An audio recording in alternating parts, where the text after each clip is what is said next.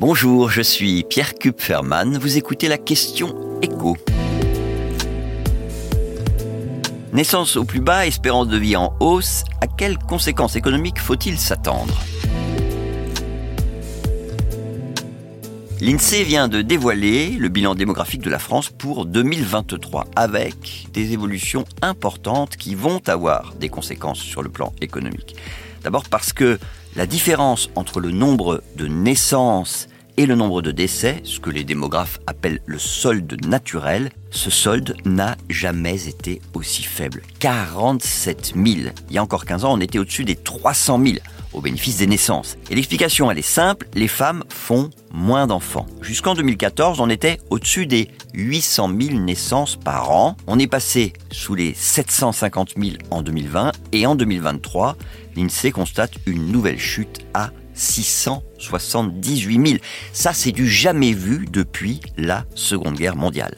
sur le plan économique, ça veut dire, de façon très triviale, moins de chiffre d'affaires pour un certain nombre de filières spécialisées, la puriculture, les jouets, la nutrition infantile, et puis progressivement, du côté des services publics, il y aura aussi un effet avec moins d'enfants dans les écoles. Les conséquences pourraient être encore plus importantes si la tendance se poursuit, puisqu'on pourrait avoir à terme plus de décès que de naissances, ce qui signifierait que sans immigration, la France verrait sa population baisser à courte échéance. D'autant que l'espérance de vie, elle dépasse pour la première fois les 80 ans pour les hommes, avec un gain de plus d'une année par rapport à 2013.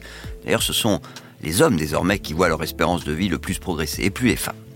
Et tout ça va peser sur notre système de retraite. Entre 2003 et aujourd'hui, la part des plus 65 ans est passée de 16% à 21%, sachant que la part des hommes et des femmes en âge de travailler baisse également. Dans ce bilan démographique pour 2023, il y a quand même un chiffre positif, le nombre de mariages 242 000 au total. On est nettement au-dessus de 2019. Alors bien sûr, il y a encore un effet de rattrapage puisque à cause du Covid, il y a eu un énorme déficit de mariage en 2020. 70 000 de moins que la normale.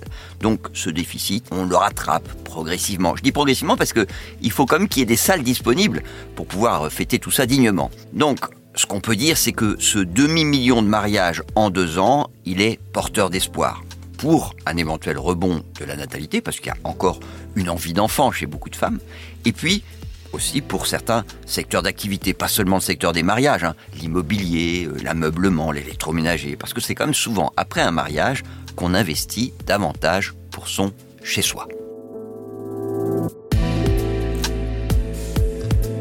Merci d'avoir écouté la question écho, le podcast quotidien pour répondre à toutes les questions que vous vous posez sur l'actualité économique. Abonnez-vous sur votre plateforme d'écoute pour ne rien manquer.